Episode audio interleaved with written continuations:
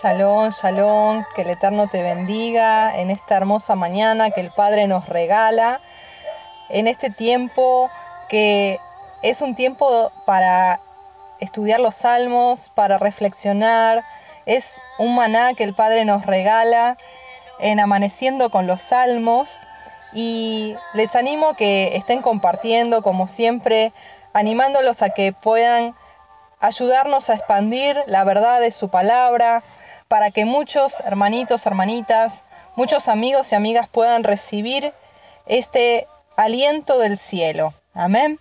Que el Eterno les bendiga. Me presento para aquellos que no me conocen. Soy la pastora Jepsibá de Misión Operando Cambios y estoy contactándome desde Buenos Aires, República Argentina. Vamos a estar leyendo el salmo que corresponde al capítulo 36. Y nos habla este salmo de David de la misericordia de Adonai. Dice así la palabra en el Salmo 36. La iniquidad del impío me dice al corazón, no hay temor de ojín delante de sus ojos. Se lisonjea, por tanto, en sus propios ojos, de que su iniquidad no será hallada y aborrecida. Las palabras de su boca son iniquidad y fraude. Ha dejado de ser cuerdo y de hacer el bien. Medita maldad sobre su cama. Está en camino no bueno. El mal no aborrece. Adonai, hasta los cielos llega tu misericordia, y tu fidelidad alcanza hasta las nubes. Tu justicia es como los montes de Elohim, tus juicios abismo grande. Oh, Yuhed Bajei, al hombre y al animal conservas. Cuán preciosa, oh Elohim, es tu misericordia. Por eso los hijos de los hombres se amparan bajo la sombra de tus alas.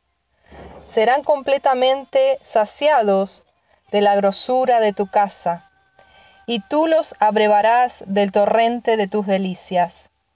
Porque contigo está el manantial de la vida, en tu luz veremos la luz. Extiende tu misericordia a los que te conocen y tu justicia a los rectos de corazón. No venga pie de soberbia contra mí, y mano de impíos no me mueva. Allí cayeron los hacedores de iniquidad, fueron derribados y no podrán levantarse. Qué tremendo este salmo donde el tema de la iniquidad está latente casi en todos los versículos. Y nos corresponde hablar de la iniquidad. ¿Qué es la iniquidad? Para entender este salmo, para comprender lo que nos habla el Padre a través de este salmo, tenemos que saber que iniquidad no es lo mismo que pecado, que iniquidad no es lo mismo que rebelión. Iniquidad no es lo mismo que lo que nos decían de que es igual que pecar, sino que el Padre, Adonai, hace una diferenciación en la palabra cuando nosotros vamos a la palabra de Éxodo 20, cuando habla en los diez mandamientos y dice la palabra así. Versículo 5 dice, no te inclinarás a ellas, está hablando de las imágenes, ni las honrarás, porque yo soy Yuhet tu Elohim, fuerte, celoso, que visito la maldad. Esa palabra maldad en el original es iniquidad. De los padres sobre los hijos hasta la tercera y cuarta generación de los que me aborrecen. Y hago misericordia a millares a los que me aman y guardan mis mandamientos. Entonces podemos ver de que el Padre tiene en cuenta y visita, pasa como revista, no a nuestros pecados, si bien obviamente tenemos que renunciarlos, confesarlos y su sangre nos limpia, sino que también nos habla de iniquidades, que es lo que visita. Es lo que visita Él de hasta la tercera y cuarta generación. La palabra nos habla que Él hace una diferencia entre rebelión, entre iniquidad y pecado. Y esto lo podemos ver rápidamente en Éxodo 34, 6 y 7. Vamos a ir al versículo 7. Dice Éxodo 34, 7, que guarda misericordia a millares y que perdona la iniquidad, la rebelión y el pecado. Hace una distinción. Él perdona no solo nuestros pecados, no solo nuestras rebeliones, sino también nuestras iniquidades, y que de ningún modo tendrá por inocente al malvado, que visita la iniquidad, no el pecado, no la rebelión, sino la iniquidad de los padres sobre los hijos y sobre los hijos de los hijos hasta la tercera y cuarta generación. Esta es la declaración que hizo Moshe cuando tuvo un encuentro con la gloria de Adonai. Entonces, hermanos, volviendo al Salmo 36, podemos ver de que iniquidad es algo diferente a pecado, iniquidad es algo que es lo que visita de generación en generación Adonai y que tenemos que desarraigar de nuestra vida para que no siga recayendo sobre nuestros hijos. Ahora, ¿qué es en sí la palabra iniquidad? La iniquidad en hebreo es abom. Sí, como los cosméticos. Abom. Qué cosa, ¿no? Para tener también en cuenta qué es lo que compramos, qué es lo que nos ponemos en la cara. Eso es un paréntesis para las mujeres. Iniquidad es abom. Iniquidad es anomia en griego. En hebreo es abom. En griego es anomia. A es el prefijo de sin. A es el prefijo de sin. Y nomos, o nomia, es ley. En, hebreo, en griego, perdón, es ley. Entonces, es sin ley. Ahora, esa palabrita ley se nos ha mostrado en la Biblia varias veces y no es así como así ley, sino que es Torah, instrucción. Es el compromiso y pacto matrimonial que Yuhed hizo con su pueblo, que dijo sí, cumpliremos todos los artículos, los mandamientos de esa constitución, de esa Torah, así haremos en el Sinaí. Entonces, ¿qué es iniquidad? Es lo contrario a la ley de Dios, a la Torah. ¿Qué es la Torah? Es la instrucción. ¿Dónde la encontramos en nuestra Biblia? En los primeros cinco libros. Allí no hay solo diez mandamientos, sino que en sí hay más instrucciones para oprimirnos. No, porque Santiago dice, el que sigue la perfecta ley, la perfecta Torah, la ley de la libertad. La Torah de la libertad. Entonces, los mandamientos no son gravosos, no son para esclavizarnos, para sacarnos de la esclavitud de Egipto y meternos en una esclavitud legalista. No, para nada. Es para llevarnos a la libertad para hacernos bien. Como le dijo a Josué, le dijo Moisés a Josué, ya aquí te lo voy a leer, le dijo Josué 1, 8. Vamos al 7. Solamente fuérzate y sé muy valiente para cuidar de hacer conforme a toda la ley, a la Torá, que mi siervo Moisés te mandó toda la Torá. No te apartes de ella, ni a diestra ni a siniestra, para que seas prosperado en todo lo que emprendas. Nunca se apartará tu de tu boca este libro de la Torá, sino que de día y de noche meditarás en él, para que guardes y hagas conforme a todo lo que en él está escrito, porque entonces, recién entonces, harás prosperar tu camino y todo te saldrá bien. Mira que te mando que te esfuerces y seas valiente. No temas ni desmayes, porque Yuhed Bajei tu Elohim estará contigo a donde quiera que vayas. Qué hermoso. La Torah nos hace prosperar. La Torah nos hace avanzar, nos hace que nos vaya bien, que todo nos salga bien, que todo lo que emprendamos, en, no solo estamos hablando en el área de prosperidad eh, financiera, sino prosperidad en el matrimonio, prosperidad con los hijos, prosperidad en el hogar, en la familia, prosperidad en tus emociones. Todo, todo ande bien. ¿Quieres que todo ande bien en tu vida? Guarda la Torah. Guarda el Shabbat. Instrúyete. ¿Qué es el Shabbat? ¿Qué son las fiestas? Las santas convocaciones de tu Padre Celestial que planificó para su pueblo. ¿Tú te consideras pueblo? Tienes que ir a esas convocaciones, que son siete fiestas bíblicas. Tienes que comer limpio, tienes que seguir y ver qué es lo que el Padre habla en esa instrucción, en ese pacto, en esa Torah. Entonces iniquidad es lo contrario, es sin ley. Y el Salmo de hoy nos habla que en el corazón del impío hay iniquidad. En el corazón del impío no hay temor de Elohim delante de sus ojos. Es más, se goza de lo que hace en sus propios ojos. Se goza, se mofa de que como que Elohim no va a ver todo lo que es que hace él o ella contrario a la Torá.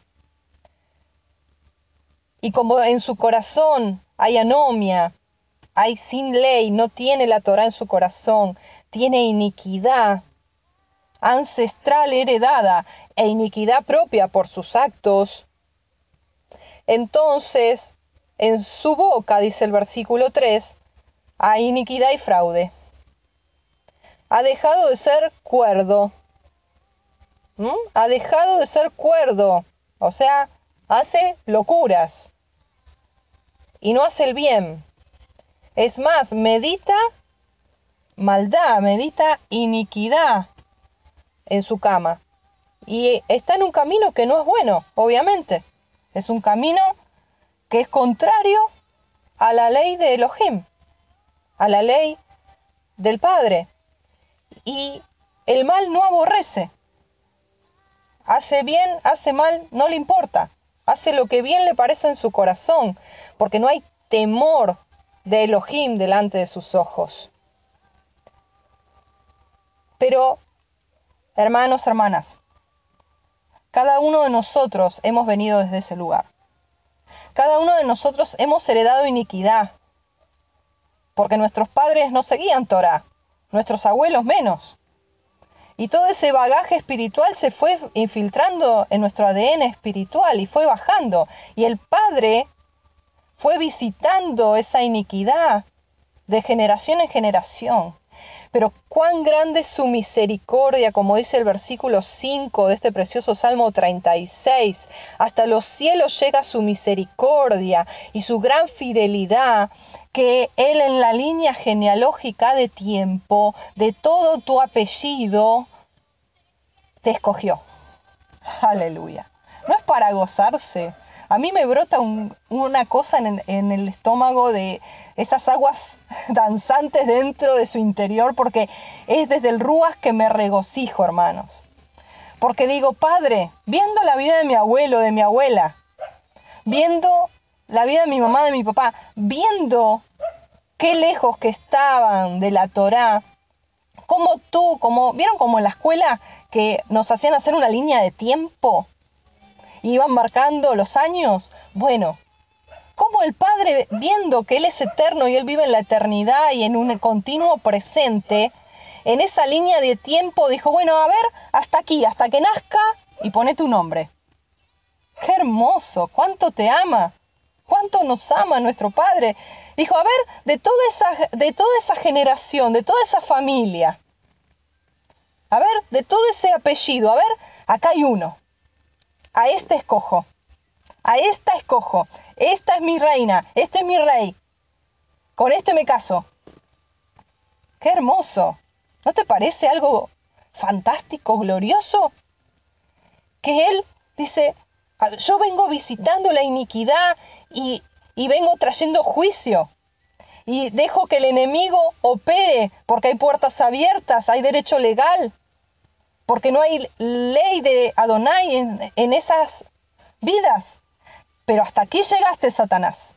A mi hijo, a mi hija no la tocas. Yo ahora le abro los ojos, le quito la ceguera, le arranco la iniquidad, aleluya. Le arranco todo lo que tiene que ver con anomia y ahora hago que ande en mis caminos. Le circuncido el corazón y no tienes más arte ni parte de allí en adelante para sus hijos, sus nietos, sus bisnietos. Yuhed Bajei es Elohim.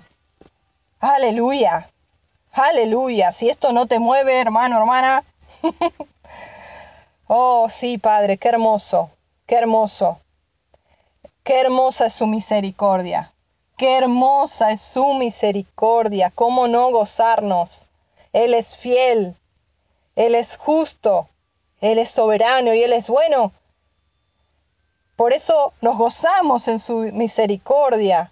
Cuán preciosa, oh Elohim, es tu misericordia. Versículo 7. Por eso los hijos de los hombres nos amparamos, sí, bajo tus alas, Padre. ¿Cómo no ampararnos bajo las alas de nuestro Padre? Como dice el Salmo 91, debajo de sus alas. Como Yeshua decía, ¿cuántas veces Jerusalén quise meterte como la gallina mete a sus polluelos debajo de sus alas?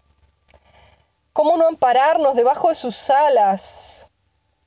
bajo su sombra, bajo la sombra del Shaddai. Si nosotros estábamos esclavos, si nosotros estábamos a la merced de nuestros verdugos, los espíritus inmundos que estaban operando, estaban operando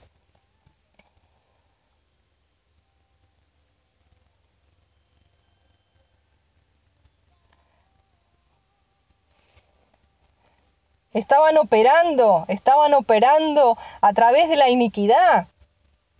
Y Él nos hizo libres y Él nos protege. ¿Cómo no ampararnos bajo sus alas, bajo su misericordia? Aleluya.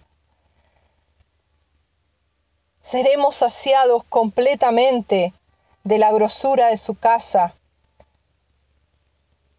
Él nos lleva a alimentarnos a beber de sus delicias.